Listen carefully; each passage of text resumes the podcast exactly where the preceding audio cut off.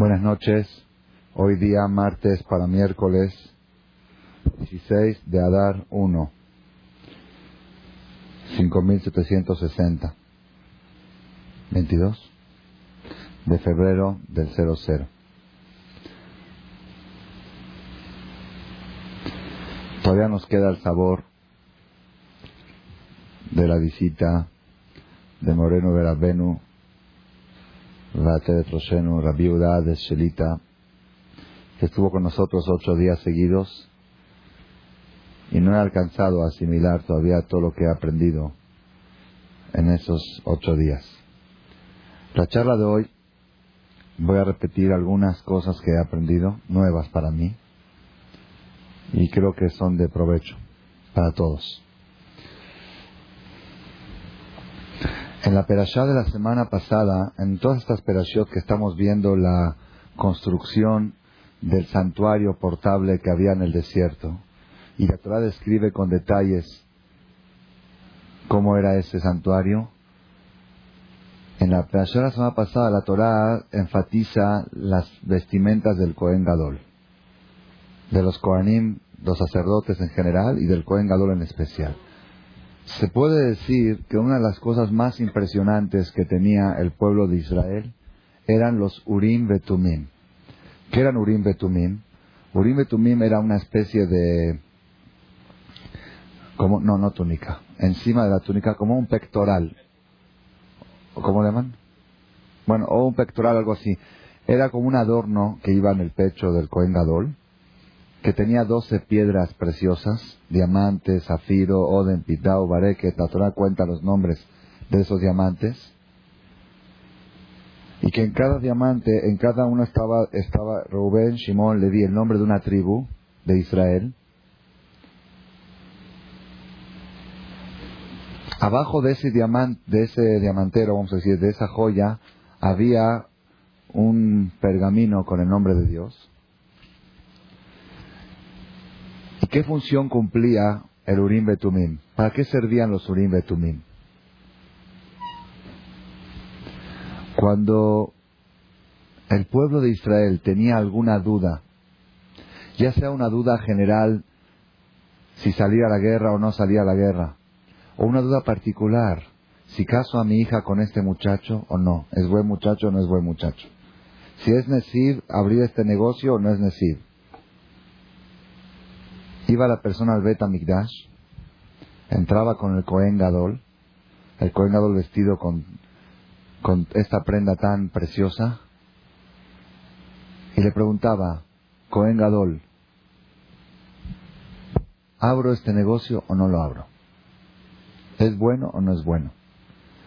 Y de repente iluminaban las letras que respondían la pregunta.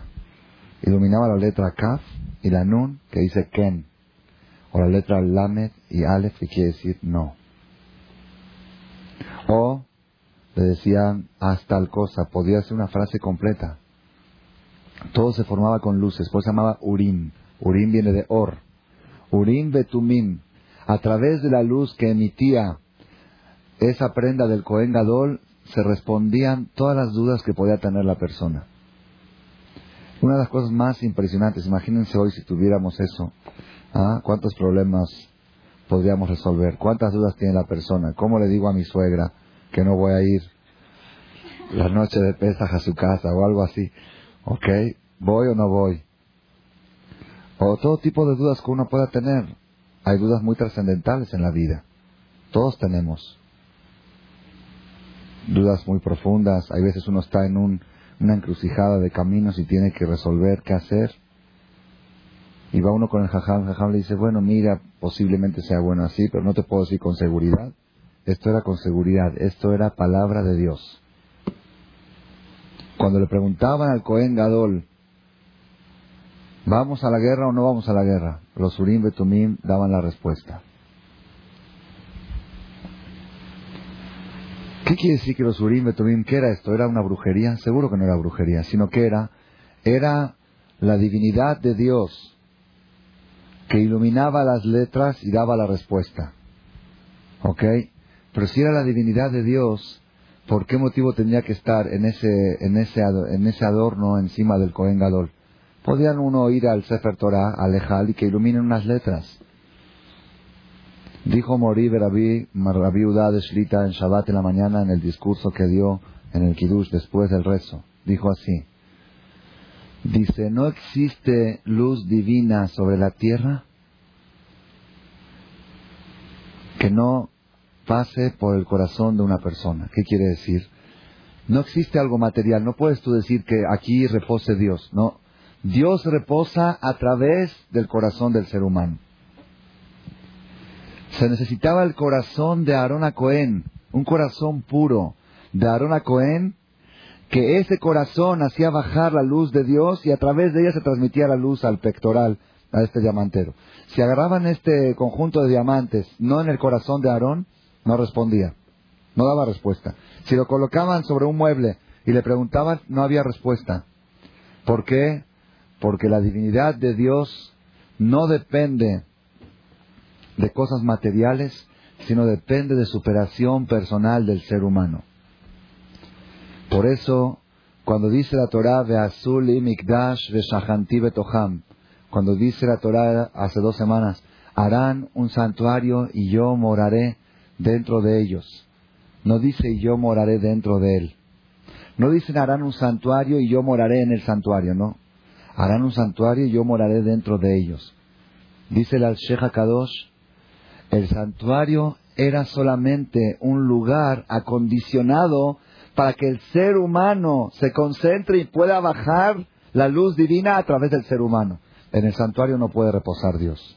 Dios reposa en los seres humanos a través del santuario.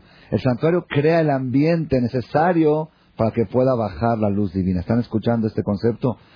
Todas las generaciones, así dijo Rabades en Shabbat, en todas las generaciones que bajó alguna energía divina del cielo a la tierra bajó a través de personas y no a través de, piedras. Las piedras solamente son para crear un ambiente de concentración, de reflexión, de meditación y que el ser humano pueda bajar la luz de Dios. Trajo varias historias, mi maestro, en esa ocasión del sábado en la mañana, varias historias, cómo personas de hace 50 o 100 años lograban bajar esa energía, esa luz, esa fuerza.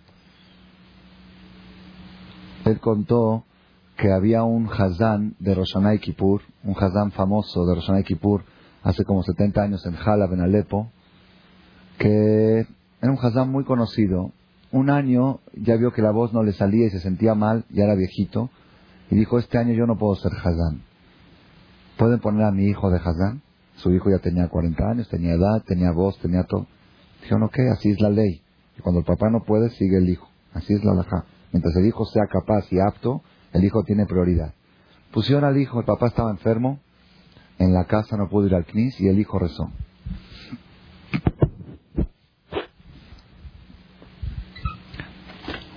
El hijo rezó la tefilá normal de Roshaná.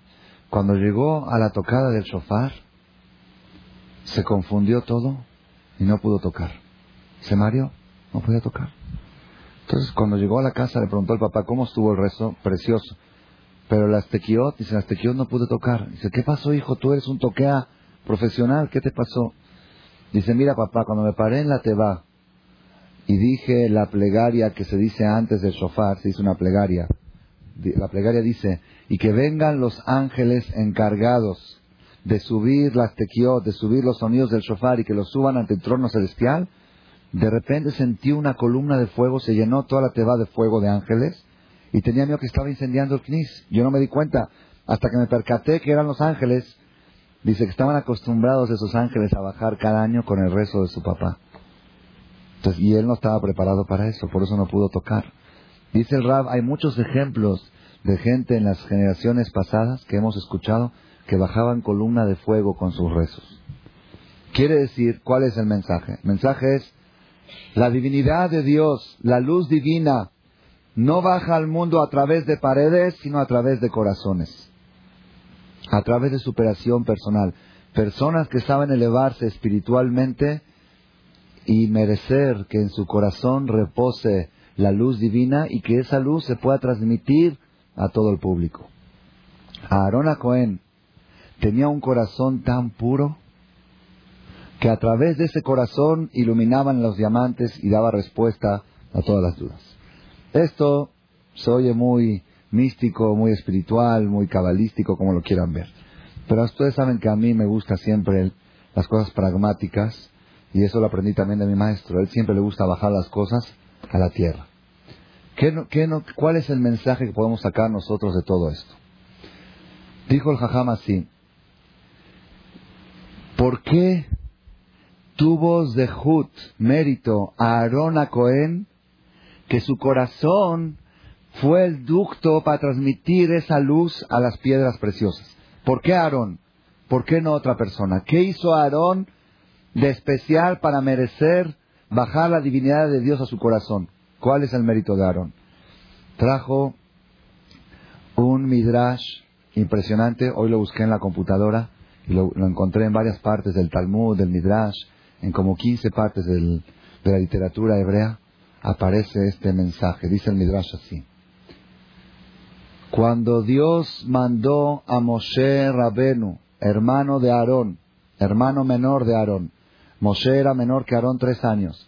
Cuando Hashem encomendó a Moshe Rabenu, ve a salvar al pueblo de Israel de Egipto, a hacerlos cruzar el mar y llevarlos a Ar Sinai y bajar la Torah. Moshe Rabenu se negó, dijo, ¿quién soy yo? Yo no sé hablar, yo no soy un hombre elocuente. Se negó. Al final, cuando ya Dios le rebatió todos los argumentos, Moshe dijo, hay una cosa que yo no puedo, yo no puedo, no puedo aceptar esta encomienda, ¿qué es? Dice, ¿cómo se va a sentir mi hermano Aarón? Mi hermano Aarón, que es mayor que yo, y siempre Aarón trae el Midrash, Aarón era el profeta oficial de los judíos porque Moshe estaba escapado. Moshe estuvo escapado de Egipto desde los 20 años hasta los 80. Se escapó del faraón porque lo quería matar a causa del asesinato del egipcio. Moshe estuvo fuera, no vivió con Israel. Aarón a Cohen era el consejero y el profeta del pueblo. Y de repente llega su hermano menor y sabes qué, Dios dijo que yo voy a ser el que el, profeta, el que los voy a sacar, el que los voy a llevar. Dijo Moshe, yo no puedo hacerle eso a mi hermano. Él se va a sentir mal. Yo no puedo aceptar ese puesto. ¿Qué le contestó Dios? Le contestó Hashem, Vegam hinehu Le dijo, yo, yo te atestiguo, Dios dijo, yo atestiguo que Aarón va a salir a recibirte cuando vayas a Egipto, va a salir a recibirte, besamach belibó. Y cuando te vea, se va a alegrar en su corazón. Cuando tú le digas la misión que yo te encargué, no solamente que no le va a dar envidia, no solamente que no se va a enojar, sino él se va a alegrar en su corazón. Y dice el Midrash, no dice se va a alegrar en su boca, no dice te va a sonreír. Hay mucha gente cuando le dicen, ya sabes que vas a tener una casa y dicen, ay, más alto, felicidades, por fuera y por dentro, ¿por qué yo no? La Torah dice. Te va a ver y se va a alegrar en su corazón. Dios atestigua. ¿Quién puede atestiguar lo que pasa en el corazón de la persona? Solamente el Creador. Y Odea Levavot, el que conoce los corazones. ¿Alguien de nosotros puede saber lo que hay en el corazón del otro? Dios sí sabe. Dios dijo, yo soy testigo que Aarón cuando te vea, Aarón tu hermano mayor, cuando vea que su hermano menor va a tomar un cargo superior a él, de Samach Belibó, se va a alegrar en su corazón. Entonces Moshe aceptó la misión. Y así fue. Cuando llegó Moshe a Mitzrayim, salió Aarón a recibirlo con orquesta. Y cuando le contó Moshe toda la misión, dijo, un abrazo, venga hermano mío, qué bueno que Hashem te dio. Es... Oye, es mi hermano menor. Yo soy mayor, de repente se me subió encima. Dice el Midrash así, escuchen esto. Un corazón tan puro que está dispuesto a gozar cuando su hermano menor asume un cargo mayor, merece que sobre ese corazón haya diamantes y que ilumine la divinidad de Dios en él. Está escrito aquí, esto lo dijo mi maestro en la derashá del Shabbat en la mañana. Estamos viendo aquí nosotros algo impresionante. Si alguien nos pregunta, yo quiero tener en mi corazón la luz divina. Yo quiero ser una persona como Aarón Cohen, que cualquiera que me pida un consejo, los consejos que yo sé, dé sean luz, sean directamente de Dios. ¿Cómo puedo hacer yo para que mi corazón sea tan puro que pueda recibir la presencia divina? ¿Cómo? Hay una, es increíble, hay una receta. Una receta, ¿cuál es? Educarse y acostumbrarse a gozar del bien del prójimo a gozar y disfrutar cuando le va bien al otro. ¿Ah? ¿Qué les parece? ¿Es buena terapia? Gozar y disfrutar cuando le va bien al otro. Mi maestro, nosotros estamos ahora en el mes de Adar. Adar Malbim Besimcha es un mes de alegría. Y la alegría es uno de los temas más difíciles que hay en la vida. Todos los libros, psicologías, hablan del tema de la angustia, la alegría.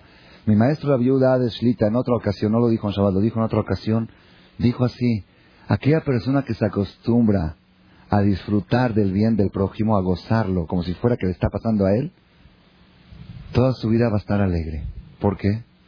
No va a faltar un día que alguien estrena una casa, que alguien casa a su hijo, que alguien tiene bar mitzvah, que alguien estrena un carro, que alguien estrena una ropa. Y tú te levantas en la mañana y, estás sonriente, estás rebosante de alegría y te pregunta a alguien, ¿qué pasa hoy que estás tan alegre? Y él te contesta, pues oye, ¿no es alegría casar un hijo? ¿Qué vas a casar un hijo y no me has invitado? No, yo no. Mi vecino, mi vecino está casando a un hijo, ¿sabes qué alegría que es? Por eso estoy rebosante de alegría. Aquella persona que se acostumbra a gozar del bien del prójimo, siempre va a tener causas para estar feliz. Pero aquella persona que cuando le va bien al otro sufre, que cuando el otro estrena un carro le duele porque él, cuando el otro gana un negocio, gana esto, le molesta, le choca, esa persona va a estar siempre angustiado. ¿Por qué? Porque Dios es muy bueno y reparte a todos, así dijo mi maestro. No hay exclusividad ante Dios. Ni modo, Dios hace que todos casen hijos, que todos estrenen casas, que todos tengan sus carros. Entonces, si tú sufres cuando ves que el otro le va bien, vas a estar sufriendo toda la vida. Entonces, aquí hay una receta muy fácil para convertirse de una persona angustiada en una persona alegre. ¿Cuál es? Todos los días apunta las cosas buenas que están pasando alrededor y gózalas. Es difícil. Yo tenía un amigo, tengo que vivir 120 años en Israel, que él era muy allegado a un jajam que se llamaba Rabbi Shlomo Zamen Oyerbach. Shlomo Zamen Oyerbach era, nada más para que sepan, era el maestro de mi maestro. El maestro de Rabades. Falleció hace como tres años, cuatro años. Salió aquí en todos los medios de, comunicación internacionales. La CNN transmitió su entierro porque había medio millón de personas en su entierro. Desde su casa hasta el panteón estaba lleno de gente. No había lugar para caminar. De tan grande que era. Rabbi Shlomo Zamen Oyerbach. De Jerusalén Rosh Shiva de Mi amigo acudía mucho con él para consejos, para preguntas. Él me contó así, dice, un día me quedé impresionado. Si yo me impresionaba, ¿cómo puede un jajam aguantar tantas desgracias? Ustedes saben, la gente viene y le dice, eh, mi hijo está enfermo, eh, fulano falleció, la viuda, los huérfanos, no tienen dinero, problemas, enfermedades, cáncer, divorcios, cosas ¿Qué corazón puede tener un jajam para poder soportar las desgracias de todo el mundo? Y lo toman todo a pecho. Él contó así, dice que un día, un día llegó a ver al jajam y lo vio entrando a su casa. Su casa tenía una escalera, una escalera, era casa privada, y en la mitad de la escalera estaba el buzón del correo. Suben, él, sube atrás del jajam, el jajam abre el buzón, eran la una de la tarde, abre el buzón, y saca un, como 30, 40 sobres, así diarios le llegaban, y empieza a seleccionarlos de Mayen. Abre uno, dice, este están pidiendo ayuda para una, una viuda que no tiene para comer, quiere una recomendación, ok. Esto es para una huérfana, esto es para esto, esto es para el otro, esto es petición para tal. Después de ver seis, siete cosas así, de peticiones, de, recomendaciones para... Eh, de repente llega una invitación de un bar mitzvah. Dice, ah, así me contó mi amigo. El jajam abrió y dijo, ah, bar mitzvah. ¿Sabes qué es un bar mitzvah? Le dice al, alumno, ¿sabes qué es un bar mitzvah? ¿Sabes qué alegría se siente cuando un papá mete a su hijo en bar mitzvah? ¿Sabes lo que es? Casi, casi Jajam se pone a bailar, casi, contándole. Y luego ve el nombre del, del papá del niño y dice, ay, aparte es mi amigo, yo lo conozco. Más alegría todavía. Se puso Jajam casi a bailar. Abre el otro sobre, invitación de boda. ¿Casar un hijo? Nada más imagínate todos los preparativos, la emoción, la ilusión. Tiene seis meses el papá y la mamá preparando, la novia, el novio, la orquesta, la música, el fotógrafo, la, el vídeo. Empezó a describirle cómo se ve la casa de los novios en estos días. ¿Sabes qué alegría que es eso? ¡Ah! Una boda más en el pueblo de Israel. Y así iba sacando. Dice que diez minutos una terapia de alegría. Parecía como que estaba casando a sus hijos. Me dijo mi amigo, ahora entiendo cómo estos sajamín pueden soportar tantas desgracias, porque saben disfrutar cuando le va bien al otro. Con tantas alegrías que tienen, tienen capacidad su corazón de poder disfrutar, de poder soportar también otras cosas. Moray Verabotay, este mensaje es uno de los mensajes más, más impresionantes que pueda haber en el judaísmo. ¿Por qué le cuesta a la persona disfrutar cuando le va bien al otro? ¿Por qué? Porque en el subconsciente de la persona cree que lo que le va bien al otro es a cuentas de uno. Si fulano está casando a su hija con Mengano, entonces yo digo, yo también tengo una hija para casar. Y quizá, si no estaría esa niña, ese muchacho se casaría con mi hija. Y ahora, por haber más competencia, mi hija está todavía soltera. Un ejemplo. Un ejemplo, ¿ok? Se pueden dar varios ejemplos en la vida. Si yo me entero que mi competidor que vende pantalones acaba de cerrar una operación con Liverpool de 500 mil pantalones para todo el año. Ah, voy y hago lejaim, un brindis porque Seguro mi competidor debe estar muy contento porque pudo vender sus pantalones. ¿Ah? O hago tisha a ese día. O hago... ¿Por qué? ¿Qué tonto que soy? ¿Cómo le hace? ¿Por qué? Porque la persona sufre. Porque la persona cree... Pues, si no estaría mi competidor, me comprarían a mí. Dijo el Jajam esto lo dijo en Shabbat en la mañana aquí. Dijo, el motivo que la persona no puede disfrutar del bien del otro es porque la persona equivocadamente cree que alguien le puede quitar algo a alguien. Y el camino, la manera de que la persona pueda acostumbrarse a eliminar la envidia de su corazón. La Gemara cuenta, lo trajo también el Jajam, la Gemara cuenta de una vez excavaron en un jardín y tocaron y llegaron a un cuerpo, a un cuerpo. Y el cuerpo empezó a gritar, no me golpeen, no me toquen, estoy yo aquí enterrado.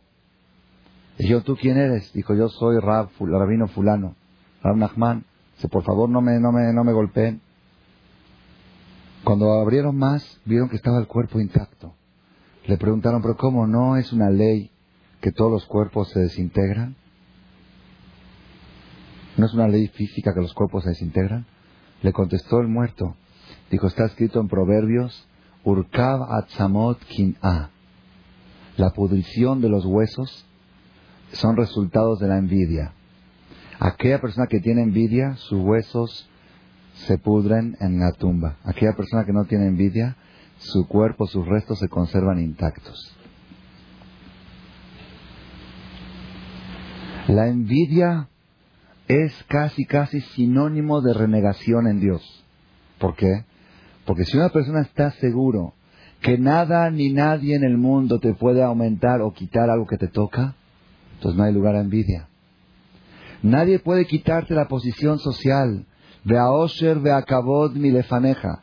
Así como la riqueza la maneja Dios y la distribuye Dios con exactitud, y Dios dice este año cuánto vas a ganar, te lo dijo en Roshaná, cuánto vas a ganar este año, también Dios dice cuánto Kabod vas a recibir este año cuánto honor, cuánto respeto en la sociedad, qué posición social, cuántas ofensas vas a tener este año, cuánto menosprecio.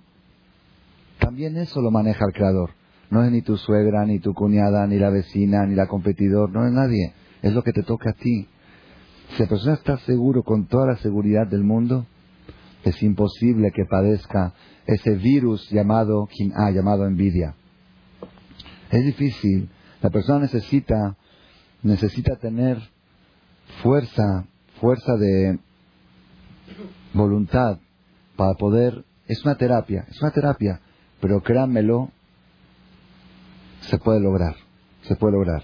Hay situaciones muy difíciles en la vida. Todos pasamos, todos pasamos situaciones donde de repente entra una competencia, entra alguien que crees que te está haciendo de menos y lo ves que te está haciendo de menos y que por culpa de él, y si no fuera por él yo estaría ahora en otra posición y, es un malvado y es un esto y te duele y rencor y... Dijo Jajam Hades también durante esta semana en una de las charlas, aquella persona que guarda rencor se está autocastigando. Aquella persona que se enoja se está autocastigando porque el otro está ahí feliz, bailando, y tú estás comiéndote tu corazón. Entonces te estás autocastigando. Es como dijimos una vez también, guardar rencor es como tomar veneno y pretender que el otro se muera. ¿Puede uno tomar veneno y que el otro se muera? El que lo toma es el que se muere. El rencor es veneno. La envidia es veneno. El único que se perjudica es uno mismo. Es difícil, la persona necesita musar. En una de las citas, de las, visitas que tuvimos la semana pasada con el Jajam, fuimos a una casa y él contó una historia que dice que su papá se las contaba, su papá la se las contaba a ellos desde chiquitos, y así dice, crecimos con esta historia, desde chiquitos. Es una historia talmúdica. Cuenta así la historia. Dice que un señor, un señor paisano, Yehudi, era pobre, humilde. ¿De qué vivía? Todos los días iba al desierto, no al desierto, a un bosque, iba a un bosque, llenaba el burro, tenía un burro, llenaba el burro de tierra, lo cargaba de tierra y traía la tierra a la ciudad, vendía la tierra.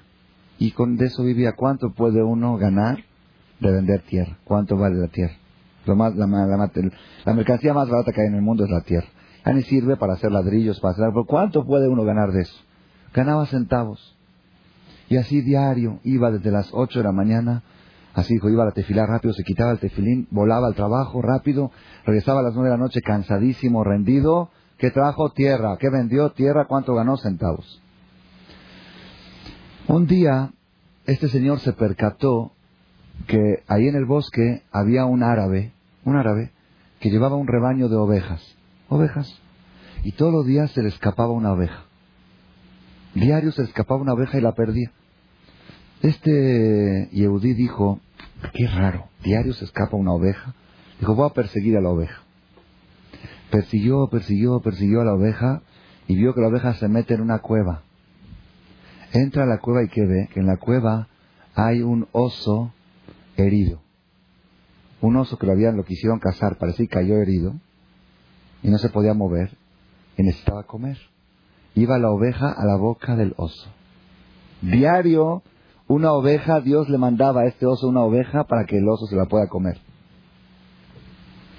Entonces él dijo, si a un oso que no tiene alma, que no tiene objetivo, Dios se encarga de mandarle su comida a la boca, a su cueva, a su casa, yo tengo que venir aquí a cargar tierra para buscar mi comida. Ya no vuelvo a trabajar. Se regresó a la ciudad, no llevó tierra ese día, llegó a su casa y le dijo a la esposa, ¿qué pasó? ¿Dónde está la tierra? ¿Dónde está la mercancía? Le contestó así en árabe, de time el div y tameni. Así se dice, esto ya está bien dicho. Time el div, at el div, div, div es el oso. El que le dio de comer al oso, que me dé de comer a mí. Y la esposa dijo, ah, ¿cómo dice? Eso. Le el div el ameni. No lo sé decir bien en árabe. Así lo dijo el jajam en árabe. Que así su papá se los contaba. Le el div le ameni. El que le dio de comer, mi sheechil tadov y agiloti. La esposa dijo, mi marido se volvió loco. el div ameni. ¿Qué oso y que comía? Al otro día en la mañana, el señor Balknis, Balknis, se pone el tefilín, tranquilo, acaba de a la malo, Luego sigue despacito, lee Tehilim, lee el Hok, estudia. antes iba a las 8 de la mañana, son las 10 de la mañana, todavía está en el Knis. Llega a casa a las 10 y media, dice a la, esposa, ¿qué vienes? ¿No fuiste a trabajar? No, a desayunar. Pero tienes que ir a trabajar. El Ta'am, el David, Amén. El que le da de comer al oso, que me dé de comer a mí. Se volvió loco el marido, la esposa dijo, este se trastornó. Ya no quiere trabajar. Fue, llamó a un psiquiatra, no saben qué le pasó. Llamó al jajá, no saben, no sabe, y jadita la mujer, se me va a morir de hambre. Si ellos vivían al día casi, ¿qué voy a hacer? El David Tam el David Amén y todo el tiempo repetía esa frase. El que le dio de comer al oso, me va a dar de comer a mí. Pasaron dos, tres días y la mujer ya estaba preocupada porque no tenían nada, no les quedaba nada. Fue a aconsejarse con el jajam. Dijo, jajam, mira, lo único que te aconsejo, que agarres el burro de tu marido y que se lo alquiles al goy, el vecino tuyo, y que el goy vaya al bosque y que él traiga la tierra que traía tu marido y que se repartan en dos, ni modo. No puedes ganar 20 centavos, a ganar 10 centavos, pero vas a tener para comer. Así fue, fue con el vecino, dijo, oye, ¿no buscas trabajo? Dijo, sí, bueno, lleva el, burro, tú recoge la tierra del bosque y, y, nos repartimos las utilidades. Está bien, fue el goy, el Igir este, iba a la ciudad, traía tierra. El tercer día que fue el goy a traer la tierra, estaba excavando para agarrar tierra y de repente cuando estaba excavando se cayó una roca y ¿qué se descubrió? Una mina de oro. Abajo de la roca había una mina de oro. Este goy se volvió loco, empezó a cargar el burro de oro. En vez de tierra, cargó burro de oro, pero le dio miedo que al llegar a la ciudad lo asalten en el camino, hay ladrones, lo ven cargado de oro. Imagínense un burro cargado son cientos de miles de millones de dólares. Kilos y kilos, toneladas de oro. ¿Qué hizo el Goy? Cubrió todo el oro con tierra. Como si fuera que estaba cargando tierra. Y vamos. Regresando a la ciudad, en el camino, cae el Goy en un pozo y se muere. Y el burro se queda así, jazito. Cargado de oro y no, sabe qué hacer. Pasa una hora, dos horas, no hay quien lo lleve. Tiene hambre. ¿Qué hace el burro cuando tiene hambre? ¿A dónde va? ¿A casa de quién? De su dueño, donde siempre come. Empezó a caminar solito a la ciudad de repente ven llegando a un burro solito, cagado de tierra. Digan, ¿qué pasó? ¿Dónde está el goy? Mabaret, nadie sabe nada. Empiezan a cargar, a descargar la tierra para venderla y ven abajo lleno de joyas de oro. Y se hizo archimillonario. Le dijo a su esposa, no te dije de time el David Ameni, no te dije que el que le da de comer al oso me va a mandar la comida a la boca. Eso es un musar, eso es un, dice Jajam que ellos crecieron con esta historia. Su papá cada dos, tres meses se la repetía. Papá repítela otra vez porque les gustaba mucho pero es una historia verídica. Más ya, ¿qué nos demuestra esto? Esto nos demuestra, nadie le puede quitar nada a nadie. Lo que te toca a ti, te va a llegar a la boca. A la boca. Ustedes saben que los peces, es una cosa impresionante. Los peces, ¿de qué viven? ¿Qué comen los pescados? Otros peces, ¿no? Y los peces todo el tiempo están buscando comerse a un pez más pequeño. Y lo persiguen para comérselo, ¿ok? Cuando tú abres un pez grande y encuentras un pez pequeño en su panza, ¿en qué posición lo debías encontrar? La cola para el lado de la cola y la boca para el lado de la boca. porque lo está persiguiendo para atrás? Se lo traga, ¿ok? Y la, cola tiene... Siempre que abras un pez y vas a encontrar otro pez adentro, vas a encontrar la boca para el lado de la cola. Siempre. En posición inversa, al revés. Ah, es algo rarísimo, porque dice, el pez grande está todo el tiempo buscando a un pez pequeño, persigue, persigue, el otro se le escapa, de repente se le mete un pez en la boca. ¿Entendieron? No el que él perseguía se le mete otro. El que él perseguía lo perdió. Y el que a él le tocaba, ese se le mete solito. Esta es tu comida. Hace poco estuvimos en agosto, estuvimos en Veracruz. Un grupo de abrejín, rentamos un hotel. Y el, eh, ahí los de la lancha, ya saben, los de la banana y todo eso, lo del plátano. Este, nos dicen, este, ¿quieres ir a pescar? Dijimos, vamos a pescar. Dijo, oh. Hay que pescar a qué horas? A las 5 de la mañana. El viernes a las 5 de la mañana salen las lanchas pesqueras. Vamos a tender una red y la caña y todo. Y así fuimos cuatro o cinco abrejín, nos levantamos a las cinco de la mañana, fuimos en short, así como debe ser, una lancha, alta mar, vamos a pescar. Primera vez en mi vida que fui a pescar. Me dieron a mí mi este, mi anzuelo, y acá unos anzuelo, y tendieron la red. Yo no pesqué nada, más que un refrío, yo creo que pesqué ahí. Pero había, había uno de los abrejín que tenía buena suerte, y vamos, ahí venía un guachi, ahí viene un guacho, guacho, así le decían los dos. De repente, ¿qué vemos? Algo impresionante. Impresionante. ¿Cómo nos decían? Apenas sientes que jala algo, tienes que jalar. Pero nosotros no sabíamos y no jalábamos y se acababan toda la comida del anzuelo y el pez se escapaba, ¿ok? De repente, ¿qué vemos? Uno de los amigos jala un pez así de 3 kilos, un huachinango de veras que vale la pena. Cuando, cuando llega, vemos que en la boca de ese huachinango hay otro pez chiquito. ¿Qué pasó? El anzuelo había en el anzuelo había pegado el pez chiquito, ¿ok? Y él no se dio cuenta porque no sintió que jalaba fuerte. Y lo dejó así. El pez grande vio un pez chico y se quiso comer al pez chico y al final el, gran, el chico estaba partido a la mitad, ya mordido por el grande y el grande lo pescamos. Ya ni Dios mandó la, la carnada, ¿ok? Primero y luego mandó al pez grandote. La persona tiene que saber que nadie le puede quitar. Todos, cada uno de ustedes tienen ejemplos en la vida, cómo alguien cree que haciendo así, así, así, al final le llega a la persona lo que le toca, y ese es el musar. Una de las enseñanzas más poderosas que tiene que tener la persona en su mente es esta. Nadie puede quitar nada. El Jajama descontó en Shabbat en la mañana aquí contó algo impresionante. Además, cada vez que me lo acuerdo, otra vez me impresiono. Dice que en Beneverak es una ciudad, hoy en día es una ciudad de 100.000 familias religiosas que está en, cerca de Tel Aviv. Cuando se fundó la ciudad hace 60 años, había 200 familias en toda la ciudad. Ese era un pueblito, ni siquiera una ciudad. Después con el tiempo fue creciendo. Era un pueblito, yo vi fotos de Beneverac hace, no se puede creer, era nomás desierto y vivían 200 familias. Había ahí un fabricante y vendedor de pinturas. Vendía pinturas para pintar la casa, pinturas. De repente llegó un competidor a la ciudad. Estamos hablando de una ciudad, un pueblito de 200 familias. Llega el competidor y abre tienda de qué? De pinturas. Pasa este, el, vamos a llamarlo el 1 y el 2. El 1 era Tzadik, el vendedor de pinturas 1 era Tzadik. Pasa y ve a su competidor que está poniendo su tienda, que está preparando la tienda de pinturas. Se acerca y le dice, mira, querido, yo veo que tú estás abriendo una tienda de pinturas. Quiero que sepas que el negocio de las pinturas es un negocio muy complicado, porque todo está basado en mezclas de colores y de pegamento y tienes que poner la cantidad exacta. Si te equivocas, la pintura fracasa y no sirve. Yo tengo 30 años en el ramo y te digo que es un negocio muy difícil. Ven que te voy a enseñar las claves, cómo no cometer errores para que tu mercancía salga. Estuvo cuatro horas enseñándole las cantidades exactas de los ingredientes para que no le vaya a salir fallada su mercancía.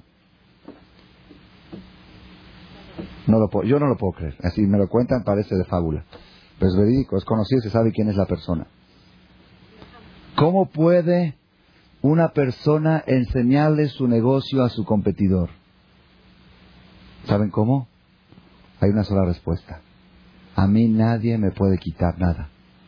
Yo tengo designado en el cielo cuánto voy a ganar este año.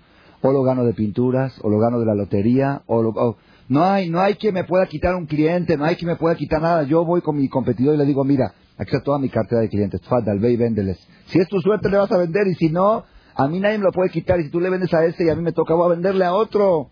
Yo sé que es muy difícil. Yo reconozco. estamos todos en la misma. Pero ¿por qué es difícil? Porque es difícil por falta de fe. Y por eso la luz de Dios no puede reposar en nuestro corazón. Porque todo el tiempo estamos viendo lo que vende el otro. Estamos, todo el tiempo estamos viendo Mira, ya remodeló su casa, mira cómo puso mármol, mira, oye, este de repente levantó, güey, ¿por qué? Disfrútalo, gózalo, aprende a disfrutar del bien del prójimo. Ese es uno de los mensajes más poderosos que he aprendido, que he aprendido en la última, en la última visita de mi maestro aquí. Aprender a disfrutar del bien del prójimo. Esa es, esa es la, la receta máxima, la receta máxima. Y esto, digo, la persona que vive con esta fe, yo una vez en mi vida recibí una lección eterna de una señora como de 50, 55 años aproximadamente. Hace 18 años venía yo a México para, para casarme, estaba en Israel, y mi mamá me dijo, ya que estás en Israel, ¿por qué no vas a comprar unas mascadas para tu futura esposa, para tu hermana, para mí, para tu suegra? Una, una docena, dos docenas de mascadas que se usan en la casa. Ahí hay muy bonitas en Israel. Fui a una tienda ahí en Beneverac. Estaba una señora así, yiddish de origen, creo que polaco, algo así. Una señora tranquila. Entro y le digo, ¿cuánto cuesta esta mascada? Me dice, por ejemplo, en liras, era, me dice 30 liras. Le digo, nomás un descuento. Me dice, ni un centavo menos. Así, pero ya saben, con energía. Dije, bueno, ya me asusté Empecé a comprar, empecé a escoger. Cuando vi que ya tenía 24, 28 mascadas, digo, esta no lo venden todo el mes. Porque ahí se venden de a una. La gente tiene la tienda al lado, va comprando a una. Yo como me venía aquí a México estaba comprando cantidad. Llego y le digo, le estoy comprando una cantidad, no me puede hacer un descuento. Te dije que ni un centavo menos. Muy callado. Me hace la cuenta, ¿cuánto es la cuenta? Tanto y tantos liras. Dije, ¿cómo puedo hacer que esta señora me haga un descuento? Y dije, ya sé. Le dije, mire señora, usted tiene todo el derecho a no hacer descuento, pero quiero que sepa que nosotros los argentinos aquí, en Beneverac, somos muchos. Si usted me va a hacer buen precio, yo le voy a hacer propaganda, le voy a mandar clientes de nosotros, de los argentinos. A usted le conviene, hágame buen precio. Me contestó, mis clientes no me los mandas tú, me los manda Dios. Ese es el precio y no hay descuento. Fue la mejor, le dije, quiera mis votos, gracias y le voy a pagar el precio que me está pidiendo, no por las mascadas, por la lección que me dio. Tú me mandas clientes. ¿Quién manda clientes? Yo no sé, no sé si actuó bien o no actuó bien, no quiero entrar en esto, pero esa fe, ella se ve que tiene un margen de ganancia pequeño, ella sabe que según sus gastos no puede bajar el precio, ¿ok? No, pero jala clientes, jala clientes. Este es mi precio y los clientes que me los mande Dios. Esa es la gente que vive feliz en la vida. Esa gente que sabe, fulano, mengano, es que voy a quedar, no hay. Yo hago lo que tengo que hacer y lo que me toca, Dios me lo va a mandar. Es un museo muy grande. La persona que vive así no puede experimentar caos, enojo, corajes. Todo el enojo de la persona es porque cree que le están quitando algo, cree que, que las cosas podían cambiar, que si, que porque maldita esta la y el trabajador y el este. Sí, ahorita me agarró mi esposa. Dice, los carpinteros son unos desgraciados, te queda mal, le di el enganche de ocho mil pesos y se los llevaron y hasta que regresen. Le dije, bueno, voy a hablar con un arquitecto. Habló con el arquitecto. Ayer justamente estuvo aquí el arquitecto de otro, otro arquitecto, no de la casa. Le dijo, ¿no me puede ayudar, por favor, a, darle los acabados a mi casa? Le dice mi esposa. Le dice el arquitecto, créamelo, yo soy arquitecto. Y para acabar mi casa sufrí la gota. Mi casa, dice. Se supone que mis empleados tienen que dar bien conmigo. Es mi casa, dice, lo que sufrí. ¿Y qué empezamos? Maldito este y maldito el otro. Y esos son los mexicanos, esos son los igiros. No hay ni mexicanos, ni giros, ni malditos. Hay una cosa nada más muy sencilla. Caparat abonot. Tú tienes abonot que expiar. Y parte de la forma de expiar tus pecados es sufriendo que tienes que quieres entrar a tu casa en 15 días y entras dentro de 150 días. Eso es parte de tu de tu abonot. Ese coraje, es, es, es, ese sufrir, eso es caparat abonot. El Jajam contó el viernes a la noche en la Drashá en, en Share Shalom. Dio una, un discurso precioso, estaba lleno el Knis a reventar. Y contó así, dice que contó dos historias. Bueno, una historia la conté aquí, no la voy a repetir, la segunda no, la había contado. Dice que su, en su casa de su papá vivían con pobreza, humildemente, no tenían, no tenían una vajilla completa. Haz de cuenta, entre semanas y comían seis personas, uno era plato de color rojo, otro plato de color verde, eh, no, no había, es, era lujo. Tenían una sola vajilla completa de 12 personas que la sacaban tres veces al año. Cuando Roshaná, Sukkot, Shavuot, y ya. Pesas no porque era de Hamed. Pesas no la sacaban. Tres veces al año sacaban la vajilla para la fiesta. Y todo el año comían con vajillas así. Una vajilla muy cara. Era, dice Jajam que era lo más precioso, lo más valioso que había en toda la casa, era esa vajilla. Un día, cuando llegó, creo que era Roshaná, antes de Roshaná, o en la mera fiesta de Rosana, tenían que trasladar la vajilla de la bodega a la, a la cocina donde la van a usar y era muy pesada. Entonces tiene un hermano, el jajam, que es muy fuerte, muy fornido, yo lo conozco. Le dijo, sí, le dijo, a ver, Dani, cárgala tú, tú eres fuerte. Dijo, sí, sí, yo la cargo. Agarró la vajilla, empezó a cargar. En la mitad del camino resbaló y ¡tas! Dice, no quedó un plato sano. Toda la vajilla, 100 piezas y 100 trizas. Un plato sano no quedó. No salvó un plato.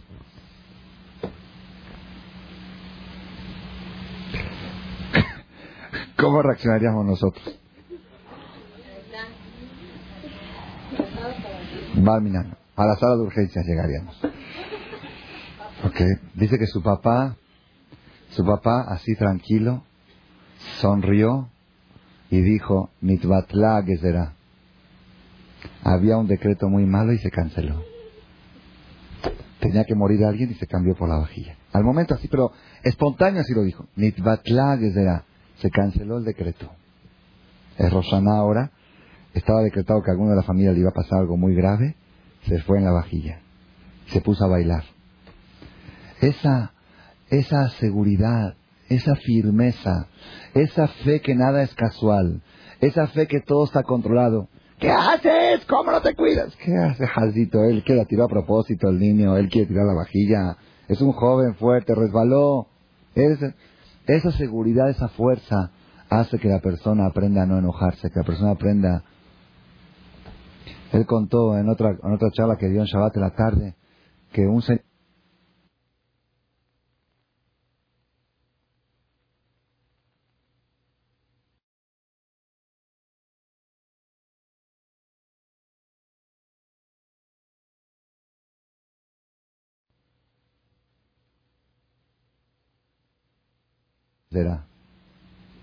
Había un decreto muy malo y se canceló. Tenía que morir alguien y se cambió por la vajilla. Al momento así, pero espontáneo así lo dijo. Nitbatla Se canceló el decreto. Es Rosana ahora. Estaba decretado que a alguno de la familia le iba a pasar algo muy grave. Se fue en la vajilla. Se puso a bailar. Esa, esa seguridad, esa firmeza, esa fe que nada es casual, esa fe que todo está controlado. ¿Qué haces? ¿Cómo no te cuidas? ¿Qué hace Jaldito? Él quiere tirar a propósito el niño, él quiere tirar la vajilla. Es un joven fuerte, resbaló. esa seguridad, esa fuerza hace que la persona aprenda a no enojarse, que la persona aprenda. Él contó en otra, en otra charla que dio en Shabbat de la tarde que un señor de Argentina le dijo que era muy enojón, muy enojón. Y cuando leyó en el Zohar Akadosh, Zohar la fuente de la Kabbalah, lo que habla del enojo, dice que la persona que se enoja, Barminan, se le quita el alma pura y le viene un alma diabólica, una, impureza, una mugre tan fuerte a su alma que quién sabe cómo se puede quitar. Así trae una tumá, tumá quiere decir impureza, inmundicia. Dice, cuando leyó eso, cada vez que se enoja, se mete a la tevila. La tevila para quitarse la impureza. La tevilá tiene fuerza de quitar la impureza. Y así lo hacía. Dice que con el tiempo dejó de enojarse. ¿Por qué? Nada más cae, subconscientemente, psicológicamente, cada vez pensar que tiene flojera que desvestirse y que si el agua está fría y si no hay toalla, si no está mejía para abrirme la puerta. Todo, todo, todo el rollo que pasaba para hasta que iba a la tevilá y ya sabes que mejor no me enojo y ya no voy a la tevila. La persona tiene que buscar, tiene que buscar. Eso es uno para mí unos aprendizajes. Vamos a regresar a Aarón Cohen. Aarón Cohen, el sumo sacerdote, el Cohen Gadol, el que entraba en Yom Kippur al lugar más sagrado, que llevaba en su pecho, en su corazón, llevaba los diamantes. ¿Por qué tuvo Zehut que a través de su corazón se manifestaba la luz divina? ¿Por qué? No dice porque era tzadik, no dice porque ponía tefilín, no dice porque comía casi, ¿sabes por qué? Porque aquel corazón que se alegró cuando su hermano asumió un cargo mayor al de él, ese corazón merece que repose la luz divina en su corazón. Yo creo que este es un mensaje más que suficiente para todos nosotros, dentro de otros mensajes que hemos aprendido de Moreno Verabeno. Yo les voy a decir, uno puede decir, el jajam qué bonito habla, qué bonito habla, pero yo les voy a traer un ejemplo del jajam mío mismo, cómo actuó en una ocasión. Yo lo viví. Nosotros teníamos una yeshiva, la yeshiva de Koliakov, la yeshiva de Jajam, una yeshiva que estaba empezando, eh, tenía tres años de funcionamiento. Los primeros tres años de una yeshiva son difíciles, no nada más económicamente, son difíciles socialmente. Hacerse un buen nombre, que los alumnos quieran venir, no es fácil. Es muy difícil abrir una yeshiva, porque los alumnos no quieren, los papás no quieren mandar a su hijo a una yeshiva nueva. ¿Quién sabe cómo van a salir? Hay otras yeshivot que ya, han dado resultados, ya han producido, pero este es nuevo. ¿Quién conoce? Rosh Yeshiva, Sefaradí, Halevi, Membe, Arfo, Ades, Sama. Sí, de repente empieza a jalar alumnos, quizá no sabe enseñar bien, quizás sus alumnos van a salir chuecos, quizá... Sí, es difícil. El Jajam hacía su lucha de convencimiento, él mismo iba a convencer al alumno por alumno para traerlo a la yeshiva, yo recuerdo. Era una labor muy difícil. Después de tres años que la yeshiva existía, en el primer año que yo llegué ahí, a Koleakov, otro jajam abrió una yeshiva a 30 metros de la suya. Era un jajam que se había peleado con otros, estaba en una yeshiva muy grande, falleció el gran jajam y había entre cuatro que estaban discutiendo quién iba a ser, quién iba a asumir el poder. Vamos a llamar así, ¿ok? Una yeshiva de 600 alumnos y él creía que él merecía asumir el poder, se hizo un escándalo, se hizo un poquito de problema, él se salió de ahí con 40, 50 alumnos y abrió su yeshiva a 30 metros de la del jajam. Al otro día que abrió la yeshiva, mi maestro recibe una llamada telefónica de un amigo de él y le dice, mira, quiero que sepas quién es este tu competidor. Este es una persona que no te va a dejar un alumno en tu yeshiva. Hasta que no te la vacíe, no va a descansar. Así lo conocemos. Cuídate de él. Y esto, y el otro, y, abusado, y esto, y tienes que estar, tienes que poner guaruras ahí. No sé, no sé qué, todas las cosas que le dijeron. Saham, normalmente yo, si estaría en su lugar, me hubiera asustado mucho. ¿cómo me puedo proteger? Colgó la bocina y le marcó a su competidor. Le marcó a Jajam que abrió la yeshiva a 30 metros. Le dijo, me enteré que abriste una yeshiva nueva.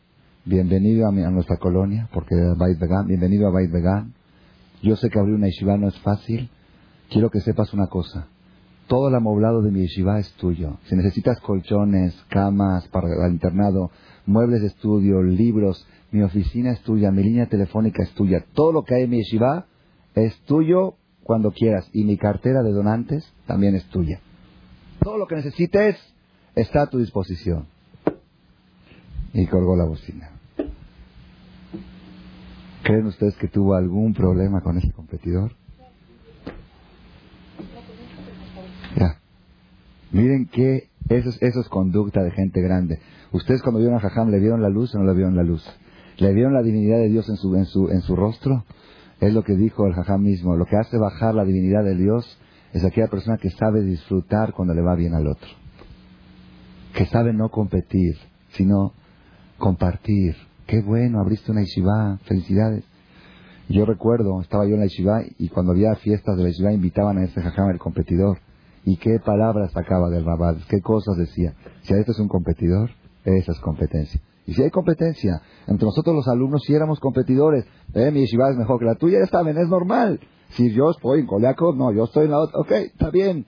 Pero competencia, cuando los líderes son el ejemplo de amistad, son el ejemplo de unión, el ejemplo de disfrutar uno del bien del otro. Yo digo, Hashem Baraje Azor, Dios que nos ayude, que sepamos aplicar, no voy a extenderme más, hoy va a ser un día un poco raro, vamos a acabar temprano. ¿Saben por qué vamos a acabar temprano? porque a veces de tanto hablar se pierde el mensaje. Yo quiero que este mensaje quede grabado en nuestros corazones. ¿Quieres que haya luz en tu corazón? Empieza a disfrutar del bien del prójimo. Esta noche llega a tu casa y haz una lista de todas las invitaciones que has recibido en, el último mes. ¿Qué hacemos nosotros cuando recibimos una invitación? Lo primero que pensamos, uff, ¿cuánto le tengo que regalar?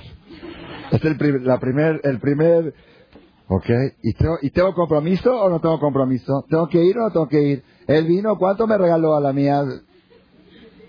Ya deja todo a un lado roja y estás recibiendo una invitación de alguien que está casando a su hijo, que está cerrando. Disfrútalo, ponte a bailar, pon música porque fulano casa a su hijo. De repente acuérdate, fulano está estrenando su casa, fulano está esto, está... Vas a ver cómo te vas a llenar de alegría, no vas a parar de sonreír. Mi esposa me dijo que la semana pasada que estuvo el jajam, me veía riendo en sueño. Así dice mi esposa, que dormido me veía riendo. Dice, así te quiero ver toda la vida. Riendo, dice, te veía cansado pero sonriente todo el tiempo. Que aprenda la persona a sonreír, a estar feliz todo el tiempo. ¿Cómo? Disfrutando del bien de prójimo. Qué bonito esto. Y saben, una receta muy buena para poder disfrutar y estar alegre todo el tiempo es no ver noticias, no ver noticiero. Porque el noticiero no te cuenta cuántos niños nacieron hoy. ¿Te cuenta? Imagínate que el noticiero diga, hoy nació en el hospital Ángeles un bebé sano. ¿Te lo cuentan? No te lo cuentan. Ah, ¿sí lo cuentan? Qué bueno. Ah, no cuatrillizos. Cuando nace normal, ¿qué cuatrillizos? ¿Qué te cuentan? Te cuentan solamente, hoy fulano violó a fulano, asaltó a fulano, me engañó a fulano.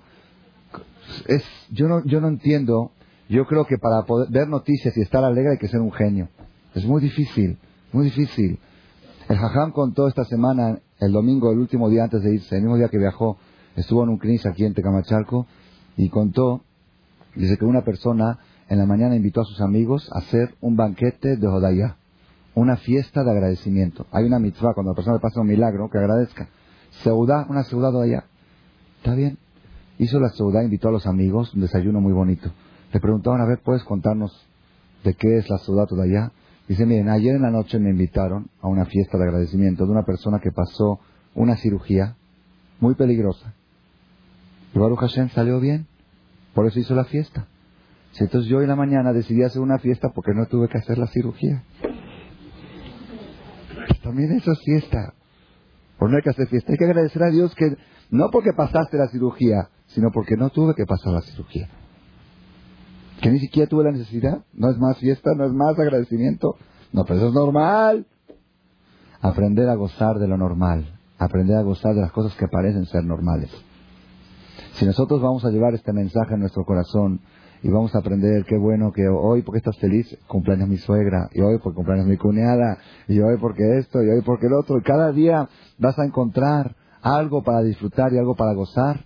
Todo tu día vas a estar disfrutando y gozando. Y una persona que toda la vida está alegre prepara su corazón para recibir a Dios a Shemit Baraj que nos ayude que podamos tener esa luz permanentemente en nuestro corazón y poder irradiar y transmitir esa luz a todo nuestro alrededor amén buenas noches más por acabar temprano. Gracias por su atención a este shiur del Rav Malech. Les recordamos que pueden visitar la nueva página de shemtov.org en el internet www.shemtov.org. Actualmente la página cuenta con varias secciones. Noticias sobre las actividades de Shem Tov a nivel mundial, escuchar o bajar las últimas conferencias del Rab Malek, escuchar o bajar la alajá del día, imprimir o estudiar desde su computadora la perashá de la semana, estudio diario de Gemara, Daf Yomi en español, sincronizar su iPod con podcast, un manual para crear su propio CD de las conferencias que existen en la red, adquirir libros con entregas internacionales, con la metodología del Rav Malech de español, fonética y hebreo simultáneamente, así como ubicar las ciudades en donde se reparten CDs a nivel mundial. Es que la misbot y muchas gracias.